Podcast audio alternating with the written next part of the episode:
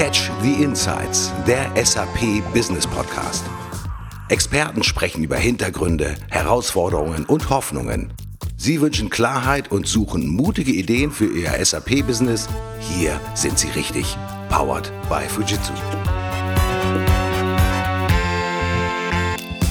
Weniger Technologie bedeutet mehr Wert. Was sich widersinnig anhört, muss nicht falsch sein. Mein Name ist Martin Puscher und ich spreche mit Boris Blaumann darüber. Als Head of Business and Innovation Consulting bei Fujitsu weiß er genau, dass die SAP-Experten gerne als technologiegläubig dargestellt werden. Daten, Prozesse und Digitalisierung sind aber nur die eine Seite der Zukunftsmedaille. Kundenwünsche, Mitarbeiterbelange und Kreativität die andere.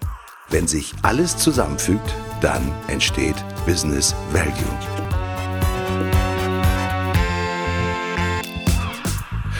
Boris, warum ist eigentlich pure Technologiegläubigkeit, ja, gerade im SAP-Universum, so verführerisch und dennoch so trügerisch? Martin, die Verführung bei Technologiegläubigkeit, die entsteht schlicht und ergreifend daraus, weil man glaubt und hofft, dass Technologie leichte und schnelle Lösungen schafft und dass man sich natürlich diesem leichten und schnellen gerne hingibt. Und dafür gibt man auch gerne Geld aus. Nur unsere Erfahrung hat gezeigt, dass Technologie eigentlich per se gar keine Mehrwerte schafft. Das ist wie mit Daten. Man sagt ja auch immer, Daten sind das neue Öl. Nur mit Öl alleine kann ich ja noch nichts anfangen. Ich brauche ja noch viel, viel mehr, um daraus wirklich Werte zu schaffen, um damit auch eine Wertleistung herbeizuführen. Und im Endeffekt ist das mit Technologie genauso. Also Hardware, Software, Applikationen per se, die bringen mir erstmal gar nichts, sondern die müssen einem ganz bestimmten Zweck dienen. Dieser Zweck, der muss definiert sein und diesen Zweck, den muss ich nachhaltig verfolgen. Und dieser Zweck, der muss mir auch permanent im Endeffekt Mehrwerte liefern. Man kann das schön vergleichen. Aus Daten kann ich Analysen machen oder mit Daten kann ich Analysen machen. Aber das Ergebnis per se, was dabei rauspurzelt, das liefert mir noch gar keinen Mehrwert, sondern die Interpretation dieses Ergebnisses und die Ableitung, die ich daraus treffen kann, die Maßnahmen, die ich einleite und die Operationalisierung, die ich dann in die Wege leite, das sind dann letztendlich die Mehrwerte, die daraus entstehen. Und genauso ist es an und für sich mit der Technologie. Technologie auch. Das heißt, die Technologie alleine liefert per se noch gar keinen Mehrwert, sondern der Einsatz, der richtige Einsatz der richtigen Technologie zum richtigen Zeitpunkt am richtigen Ort, das ist an und für sich das, was den Mehrwert liefert. So, und in den menschlichen Köpfen steckt oftmals drin, ich möchte eine einfache Lösung in einer komplexen Welt haben, also erhoffe ich mir, dass die Technologie mir das liefern kann. SAP war ja lange so ein, so ein abgeschotteter Bereich, muss man ja auch fairerweise sagen. Man mhm. hat eine eigene Sprache gehabt, eine eigene Philosophie, äh, Fachbegrifflichkeiten, die nur natürlich die Kollegen verstanden haben, äh, die im SAP-Bereich tätig waren. Und das war vielleicht so ein bisschen eher so der Blick Inside aus. Man hat sich eigentlich mit sich selbst beschäftigt. Was ist das Schöne daran, dass du heute natürlich als Business Consulting Experte natürlich plötzlich mit einer neuen Sichtweise auf SAP zukommst. Die sind ja wesentlich offener geworden. Also es sind effektiv zwei Dinge. Das eine ist, wie du es gerade eben richtig gesagt hast, SAP ist viel, viel offener geworden. Ja. SAP ist heute nicht mehr die isolierte Welt, die es früher mal war, die im Endeffekt aus, sage ich mal, gedanklichen und auch aus fachlichen, also technisch-fachlichen Silos bestand. Ähm, man hat in irgendeiner Art und Weise Programme oder Software installiert und hat mit denen gearbeitet, aber es war selten übergreifend. Heute ist SAP, wir sagen so schön auf Neudeutsch, open-minded geworden. Also es gibt eine ganze Menge offener Schnittstellen, offene Plattformen. Mhm. SAP hat auch für sich und seine Kunden äh, neue Geschäftsmodelle entdeckt, die man auf diese Art und Weise generieren kann und vorantreiben kann. Und ähm, das, das ist an und für sich das eine, was sich bei SAP massiv getan hat. Ja, also raus aus der eigenen Sprache, sich viel, viel mehr an den Markt gewendet. Ähm, welche Sprache spricht der Markt? Welche Bedarfe Hat der Markt, welche Bedarfe haben die Kunden und sich diesen Kunden zuzuwenden. Das ist das eine. Das zweite ist, und das ist für mich mindestens genauso wichtig, fast sogar noch wichtiger als der erste Punkt, ähm, dass man den Fokus auf den Business Value richtet. Also, dass man wirklich schaut, wo entstehen Werte für den Kunden, wo entstehen Mehrwerte für den Kunden, also über das hinaus, was man jetzt schon hat und genau das letztendlich adressiert. Also man nutzt heute Technologie als Werkzeug viel, viel stärker, als man es früher genutzt hat, als eine Art Enablement und nicht als die Lösung aller Probleme. Probleme. Nun steht eigentlich bei dem Thema SAP sehr stark im Vordergrund natürlich das Thema Migration. Mhm. Also gerade S4 HANA, wenn wir darüber sprechen, das sind so die fließenden Begriffe, die man natürlich auch in den Medien sieht. Mhm. Ähm, man könnte natürlich pausenlos über das Thema ja, Migration, Transformation und über Implementierungs- und Betriebsmodelle sprechen. Mhm. Das ist wahrscheinlich nur die eine Seite der Medaille, oder? Das ist definitiv nur die eine Hälfte des Spielfelds. Also das ist ein schönes, schönes Beispiel mit der S4 Transition. Ähm, Man kann das technologisch aufziehen. Ja, das ist ja der eine der eine Pfad, der gemacht werden muss. Also, ich muss quasi von einem alten System auf ein neues kommen und oftmals sagt man, das ist eigentlich eine Migration. Nein, das ist definitiv keine Migration, sondern es ist eine Transition. Das ist ein riesengroßer Unterschied. Also, ich transportiere nicht von einem Altsystem alles auf ein neues System. Ähm, das wäre im Endeffekt nur der der technologische Background, den ich machen muss, wo man eben sagt: „Na ja, gut, okay, bis 2025 oder 2027 muss im Endeffekt migriert werden auf die neue S4-Welt und und wenn ich das nicht getan habe, dann werde ich abgekabelt. Ähm, wenn man das tut, dann gibt man ganz, ganz viel Geld aus, aber man generiert gar keine Mehrwerte dadurch, außer dass man vielleicht ein bisschen schneller, ein bisschen performanter wird und gewisse Standards, die SAP dann eben bietet mit der S4, einfach nutzen kann. Aber der Mehrwert, der entsteht im Endeffekt dadurch, dass ich mir auf dem Weg von A nach B Gedanken mache, ähm, was kann ich besser machen, was kann ich anreichern, wo kann ich ein Enlargement oder ein Enrichment betreiben. Und was für uns ganz, ganz wichtig ist, ähm, dass man, dass man sein, sein, sein Gedankenparadigma, was man bisher hatte, wirklich ändert. Also von einem Inside aus, im Sinne von, ich denke von meinem Unternehmen, von meinen Produkten, von meinen Services und Dienstleistungen raus in den Markt, dass man das genau umdreht und sagt, was will der Markt eigentlich? Wonach fragt der Markt? Wohin entwickelt sich der Markt? Was möchte mein Kunde? Und dass man das zurückreferenziert auf die Systemlandschaft, auf die Daten, auf die Prozesse, ähm, die man in seinem Unternehmen hat. Ein Prozess, ein Datum, ein System muss letztendlich immer dem Ziel dienen und das Ziel sollte an und für sich immer sein, eine gelebte Kundenzentrizität an den Tag zu legen und einen, einen gelebten Customer Value zu generieren. Ich bezeichne das enorm gerne äh, mit dem Wort Amazonisierung. Ähm, nicht, weil ich Amazon so toll finde, obwohl Amazon eine ganze Menge leistet, aber es gibt auch eine ganze Menge Punkte, die man an Amazon kritisieren kann, aber dafür geht es ja gar nicht, sondern worum es geht, ist der, der Gedanke, die DNA, die dahinter steht. Es gibt kein Unternehmen, ähm, dass es wirklich so auf die Spitze getrieben hat, den Kunden ins Zentrum aller Bemühungen zu stellen und zu sagen, alles, was wir tun, das leiten wir daraufhin ab, dass der Kunde sich wohlfühlt, dass der Kunde es komfortabel hat und dass ich die Bedarfe des Kunden erkennen kann und dass ich sie bedienen kann. Und das ist das, was ich als Amazonisierung bezeichne. Und das ist auch etwas, was wir im Blickfeld haben sollten, weil es ist am Ende des Tages immer der Kunde, der das zahlt, was wir entwickeln, was wir leisten, was wir verkaufen. Es ist immer der Kunde, der uns irgendwelche Produkte, Software als Dienstleistung, Services abnimmt. Wenn er das nicht tut, verdienen wir kein Geld. Also ist es eigentlich auch nur recht und billig, genau das in den Mittelpunkt zu stellen und zu sagen, darauf zentriere ich mich und das ist gelebte Customer Centricity. Nun haben wir zwei Spielfelder beschrieben. Die eine, das eine Spielfeld ist das, ich sag mal, technologische, prozessuale Spielfeld. Das andere ist das im Kundendimension, in. Kundenzentrizität mhm. denken, dann möchte man ja meinen, wenn zwei auf einem Spielfeld stehen, gibt es Wettbewerb. Aber das gibt ja gar keinen Wettbewerb, sondern das heißt ja im Prinzip, man muss gemeinsam dieses Spielfeld backern. Das ist genauso wie wenn ich nur mit einer Abwehrreihe auflaufe, dann schieße ich keine Tore, wahrscheinlich nicht, sondern ich muss natürlich auch sozusagen die andere Seite auch tatsächlich bespielen können. Was für Skills braucht man da, um diesen Business Value auch tatsächlich, ich sag mal, in den SAP anwendenden Unternehmen hervorzurufen? Also das Wichtigste ist, hört sich immer ganz banal an, aber das Wichtigste ist wirklich zuhören, das, das Ohr am Markt und am Kunden zu haben, also wirklich wissen, was passiert da draußen. Ich kenne ganz viele Unternehmen aus unterschiedlichen Branchen, die, die zu uns gekommen sind und gesagt haben, Boris, ich weiß, ich weiß nicht, was unsere Kunden wollen. Wir haben hervorragendes Produktmanagement, wir entwickeln laufend neue Services, wir bieten unseren Kunden Bundles an, alles möglich, aber der Kunde nimmt es nicht ab oder nimmt es nicht in dem Maße ab, wie wir uns das vorstellen. Ähm, offensichtlich agieren wir hier am Markt vorbei und das zeigt mir ganz klar, dass es hier Unternehmen gibt, die nicht wirklich wissen, was der Markt und was der Kunde möchte. Und das ist letztendlich das Erste, was man wirklich bedienen muss. Das muss nicht zwingend daran liegen, dass ich das falsche Produkt habe. Das kann daran liegen, dass ich dieses Produkt einfach nur falsch platziere. Das kann einfach nur daran liegen, dass der Kanal, mit dem ich es bespiele oder mit dem ich es bediene, nicht der richtige ist. Oder dass ich, dass ich das auf eine Art und Weise tue, wo ich den Kunden gar nicht so erreiche. Ja, vielleicht nur einen Bruchteil der Kunden, die ich erreichen könnte oder erreichen wollte. Und insofern ist es sehr, sehr wichtig, wenn ich Business Value oder Customer Value generieren will, ähm, dass ich wirklich zuhöre, also im übertragenen Sinne das Ohr am Markt habe, das Ohr am Kunden habe und dass ich dieses Outside-In, also das, was von draußen kommt, dass ich das verinnerliche und dann im Endeffekt in die richtigen Produkte, Services, Leistungen ummünze, umtransformiere. Ja, machen wir es mal ganz konkret. Du kommst in eine typische Gesprächssituation beim Kunden, da sitzen sehr erfahrene, SAP-erfahrene Ingenieure dabei. Die haben natürlich von den Leistungen, von den Fähigkeiten von Fujitsu gehört. Was ist so die typische erste Frage, die dir in Anführungsstrichen entgegengeworfen wird? Also, es sind eigentlich weniger Fragen als Forderungen oder Wünsche. Ja, also, ich kann mich an eine Situation erinnern, die wir hatten, das ist schon von 2 Jahre her, das ist 'n Wo 'n Workshop gewesen, da waren 10, 12 Ingenieure drin und, äh, ich bin konfrontiert worden letztendlich mit der Bitte oder mit der Anforderung, ja, bei uns im Unternehmen, das ist 'n produzierendes Gewerbe gewesen, ne, mit mit sehr, sehr vielen unterschiedlichen Produktionslinien.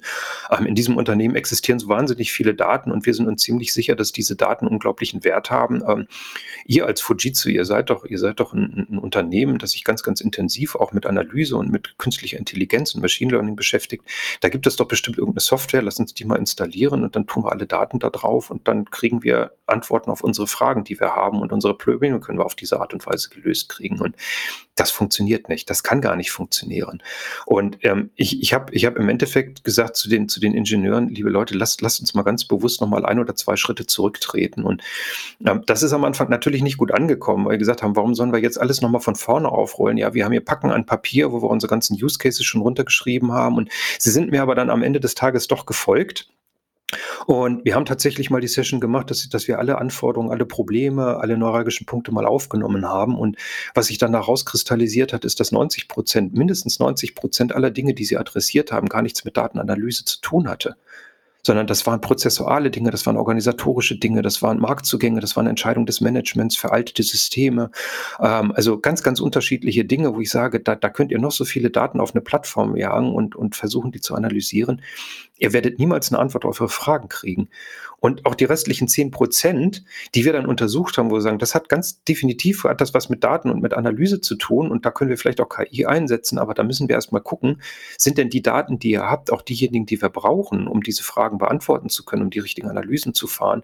Und auch da sind wir sehr, sehr schnell an einen Punkt gekommen, dass nur ein wirklicher Bruchteil davon geeignet ist, tatsächlich ähm, herangezogen zu werden, um, um die ursprünglichen Fragen dieser Herren Ingenieure zu, zu beantworten oder überhaupt anzugehen. Und dieser Aha-Effekt, der hat sich wirklich durchgesetzt. Also aus dem Projekt ist dann eineinhalb Jahre Projekt geworden, ähm, wo wir sehr, sehr intensiv wirklich in, in alle möglichen Dinge reingegangen sind, in Produktionslinien, in Sensorik reingegangen sind, ähm, wo wir Visualisierungen gemacht haben, wo wir überhaupt erstmal in der Lage waren, eine End Endbetrachtung der Produktionslinie zu leisten, wo wir in Planungsprozesse reingegangen sind, ähm, wo wir auch von externen Daten Daten geholt haben. Das muss nicht immer so sein. Manchmal geht das auch innerhalb von ein, zwei Monaten.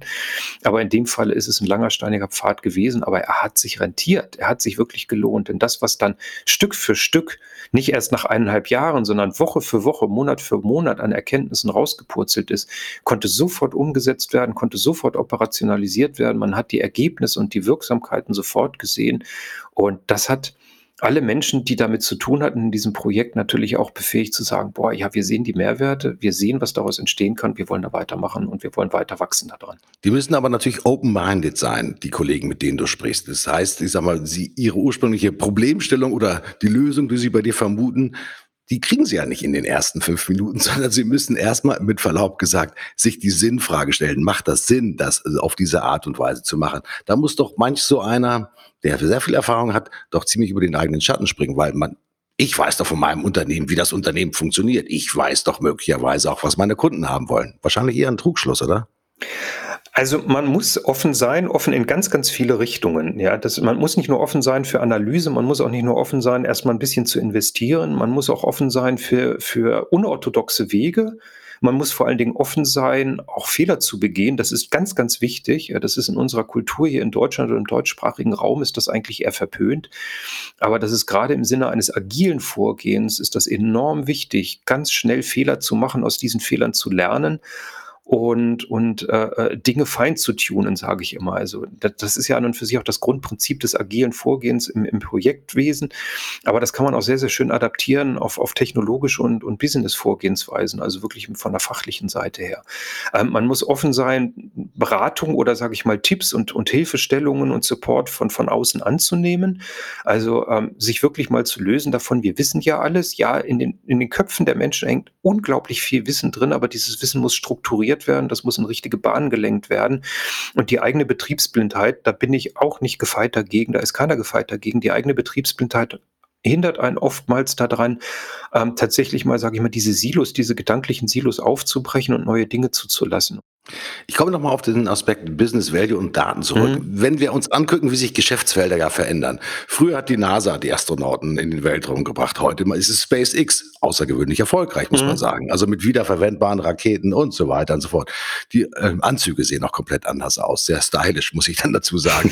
äh, äh, du hast vorhin das Thema Amazonisierung angesprochen. Mhm. Wir wissen, dass Amazon zum Beispiel ist mal in den amerikanischen Bereich, in den Versicherungsmarkt eingestiegen ja. ist. Und mein Empfinden ist natürlich, Business Value entsteht ja auch immer sozusagen aus den eigenen und auch vielleicht aus der ja, verfügbaren Datenmenge.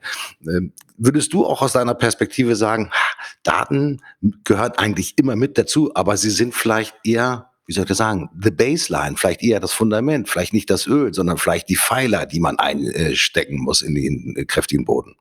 Also für, für mich, für mich ist das wirkliche Öl eigentlich das, was ich mit, mit Ergebnissen aus Daten mache. Also ich, mit den Daten muss ich arbeiten, das ist die Analyse und die Ergebnisse, die dabei raussprudeln, das ist für mich das wirkliche Öl, das ist der Antriebsstoff. Ja, das ist nicht, nicht nur allein der Schmierstoff, sondern das ist wirklich auch ein Antriebsstoff, der dahinter steckt und das ist das Wichtige dabei.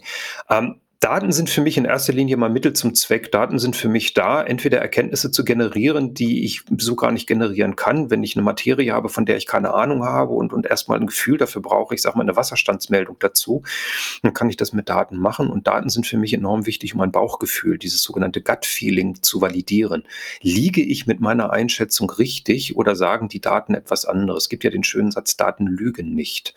Und das ist auch tatsächlich so. Ja? Daten können gar nicht lügen, sondern die Daten, die die können im Endeffekt nur das widerspiegeln, was in der Welt draußen passiert. Ähm, wenn ich wissen will, wie groß oder wie klein die Wahrheit oder die Lüge ist, die hinter so einer Aussage steht, dann brauche ich natürlich viele Daten. Ich brauche valide Daten, mit denen ich arbeiten kann. Ich brauche Daten aus unterschiedlichen Quellen und von unterschiedlichen Messpunkten. Und wenn ich Businessmodelle betrachte, brauche ich erstmal gar keine Daten. Ich muss auch gar keine Technologie oder keine, keine Systemlandschaft betrachten, sondern was ich betrachten muss, das ist die gesamte Wertschöpfungskette. Und das kann man sehr, sehr schön visualisieren, indem ich sage, wo positioniere ich mich, wo bin ich momentan mit meinem Unternehmen, mit meinen Produkten, mit meiner Dienstleistung, mit meiner Unique Selling Proposition und was passiert vor mir, was passiert nach mir und was passiert parallel zu mir, also in anderen Ebenen, in anderen Wirkungsebenen. Und wenn ich das mal visualisiert habe, dann stelle ich auch fest, was passiert eigentlich in dieser ganzen Welt außenrum. Und das ist exakt das, was Amazon gemacht hat. Amazon ist eben nicht nur einfach jemand, der eine unglaubliche Vielzahl an, an irgendwelchen Produkten Produkten oder, oder an, an, irgendwelchen Artikeln irgendwo auf Lager hat und die dann von A nach B schippt, weil man dann sagt, okay, ein Kunde möchte die haben, sondern Amazon macht sich ganz, ganz viele Gedanken darüber, was passiert auf der gesamten Wertschöpfungskette. Boris, dein Lebensmotto ist ja bleib neugierig. Ja. Ja. Ich bin natürlich auch neugierig. Wenn du jetzt sozusagen für den Kunden Business Value im SAP-Umfeld schaffen willst, ähm, bringst du wo kommen die besten Ideen her? Bist du der Ideentrigger? Bist du der Moderator? Wie entstehen wirklich die besten Ideen, die wirklich zu mehr Business Value im SAP-Markt führen? Also das Witzige ist, die besten Ideen entstehen aus den Unternehmen selber heraus. Wir, wenn wir in solche Sessions reingehen, in so Innovation Sessions oder auch in entsprechende Workshops mit dem Kunden, dann sind wir eigentlich dafür da, das Ganze zu strukturieren, also die Fäden nachher wieder zusammenzuführen und, und da, wie soll ich mal sagen, das richtige Bundle zu machen und ganz am Anfang, sag ich mal, die Leute zu inspirieren, also wirklich zu sagen, lasst einfach mal los und denkt mal frei. Ja. Ähm, allein, allein die, die Frage oder die Aufforderung, pass mal auf, was müsste passieren oder wie müsste eigentlich euer idealer Arbeitsplatz aussehen, ihre, eure idealen Arbeitsbedingungen, losgelöst von sämtlichen Budgetrestriktionen, von sämtlichen Limitationen, die ihr habt. Ja, der Gedanke, der dahinter steht, ist, dass man sich immer selber beschränkt. Man hat gute Ideen, aber dann steht sofort dahinter, kann ich sowieso nicht umsetzen, weil kein Geld da ist. Habe ich schon mal probiert, ist aber abgewiesen worden. Ähm, kann nicht funktionieren, hat die Konkurrenz schon mal gemacht, hat nicht Erfolg gehabt. Ähm, das sind Limitationen, die wir in unseren Köpfen haben und diese Schrank muss man abbauen. Boris, neben dem Thema Business Value gibt es natürlich noch andere Werte. Also Business Value kann ja sein, wir wollen die Kosten weiter runterbringen, mhm. wir wollen die mhm. Kundenzufriedenheit steigern, mhm. das kennen wir alles, das äh, ist Managementlehre erstes Semester. Kommen da noch mehr Werte dabei zum Tragen, ist mal aufgrund der Tätigkeit, die du machst? Wenn du mit Unternehmen sprichst, wenn du in den Workshops zusammensitzt, was sind denn da noch für Werte denkbar, die für ein Unternehmen wirklich nutz- und dienstbar sind? Also, was einen ganz, ganz großen Punkt mittlerweile spielt, ganz, ganz großen Wert hat, das ist alles, was mit Nachhaltigkeit, mit Footprint, mit was hinterlassen wir der Welt, wie gehen wir mit der Umwelt zu tun hat. Ja, das das das ist, äh, 'n extrem großer Faktor geworden.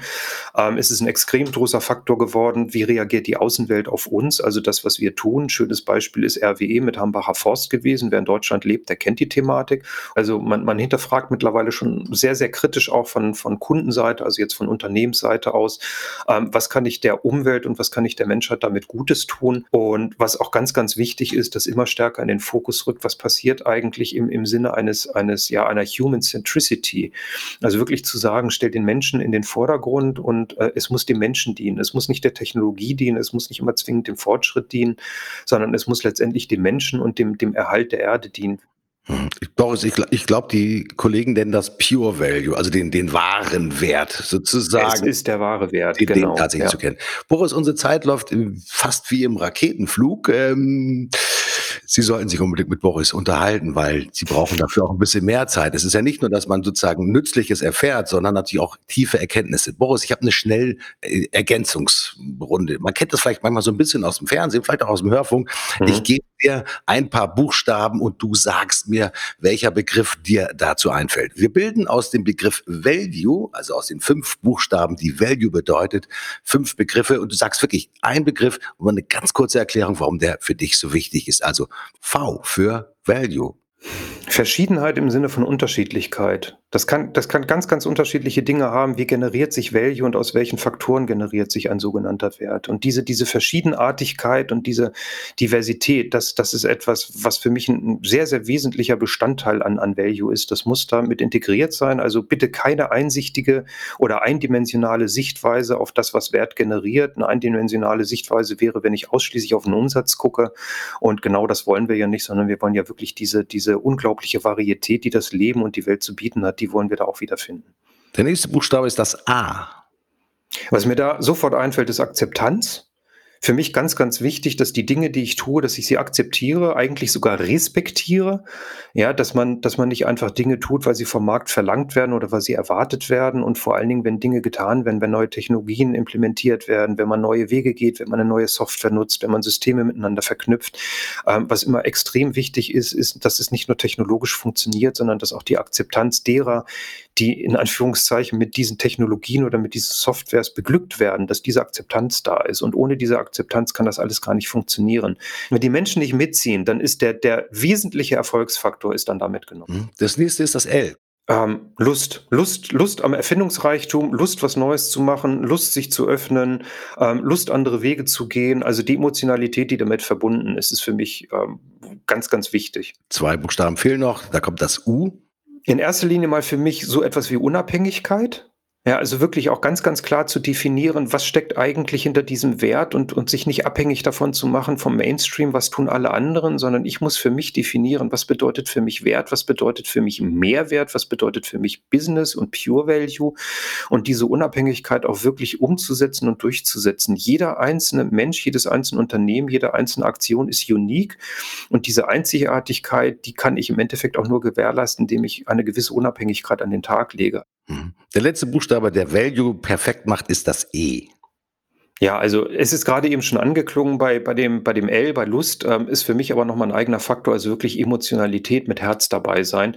Und dieses mit Herz dabei sein ist für mich eine ganz, ganz wichtige Sache. Nehmt die Leute mit, ja, also äh, wirklich äh, betrachtet psychosoziale Faktoren, insbesondere zum Beispiel bei Prozessen, den Markt mitzunehmen, die Kunden mitzunehmen, die Reaktionen auch zu antizipieren und, und vorauszunehmen. Das ist ganz, ganz wichtig. So buchstabiert Boris Plaumann den Begriff Value. Äh, Sie sollten das ruhig mal beim nächsten Treffen mit ihm gemeinsam machen. Ihnen fallen mit Sicherheit andere Begrifflichkeiten zum Thema Value ein. Boris, ja, wer wirkliche Werte als SAP anwendendes Unternehmen schaffen will, der braucht also ja einen Plan, einen Bergführer. Und ja, mhm. ich glaube auch sehr viel Offenheit, die richtigen Fragen nicht nur zu erkennen, sondern auch zu beantworten. Ähm, welcher Sinnspruch treibt dich denn immer an, wenn du auch in solchen ich mal, Gesprächen bist? Was ist sozusagen dein Credo, dass du in Anführungsstrichen in diesen Meetings, in deinen Besprechungen mit den Kunden immer wieder ja auch auf und aussprichst, um sie zu motivieren, an das Neue zu denken? Also ich habe eigentlich zwei Mottos oder Motti, ich weiß gar nicht, was die Mehrzahl ist, die korrekte. Ähm, mein persönliches Lebensmotto ist, ist ähm, das kommt aus dem Friesischen und, und bedeutet übersetzt eigentlich weites Herz und ein klarer Blick, also klar Kimming, Rühm, hart. Ähm, das ist für mich ganz wichtig, einen klaren Blick, einen unverstellten Blick auf die Dinge zu haben, aber trotzdem auch das Herz dabei mit da zu haben. Also ein weites Herz, ein offenes Herz zu haben. Offenes Herz bedeutet, dass ich auch offen bin für, für Impulse, die, die von draußen kommen, dass ich die annehme und aufnehme, erstmal vollkommen wertfrei. Und im Prinzip in etwas anderer Form ist es auch das, was ich meinen Kunden und, und den Unternehmen mitgebe, wenn wir mit denen in, in Sessions sind und die in Projekten begleiten. Ähm, ganz, ganz banale Aussage, bleib neugierig. Das ist das Wichtigste, neugierig zu bleiben und, und immer mit einem sehr, sehr wachen Blick darauf zu gucken, was tut sich in der Welt, was verändert sich in der Welt, wo bewege ich mich hin und, und das einfach mit sich aufzunehmen und vollkommen wertfrei zu überprüfen, kann das auch was für mich sein. Ich glaube, meine sehr geehrten Damen und Herren, liebe Zuhörer, wir haben Ihnen einen facettenreichen Einblick in das Thema Business Value gegeben. Ich glaube, da sind so viele Ideen mit dabei, dass Sie hoffentlich die Neigung haben, sich mit Boris Blaumann und seinen Kollegen letztendlich zu treffen, um auch darüber zu diskutieren und neue Werte auch tatsächlich zu finden. Ich gehe raus aus der Sendung. Ich bedanke mich ganz herzlich bei Boris Blaumann. Ich sage, machen Sie was draus. In diesem Sinne, ich sage Tschüss, Ihr Martin Puscher. Ja, vielen Dank, Martin. Und ja, ich sage ebenso Tschüss und bleibt neugierig.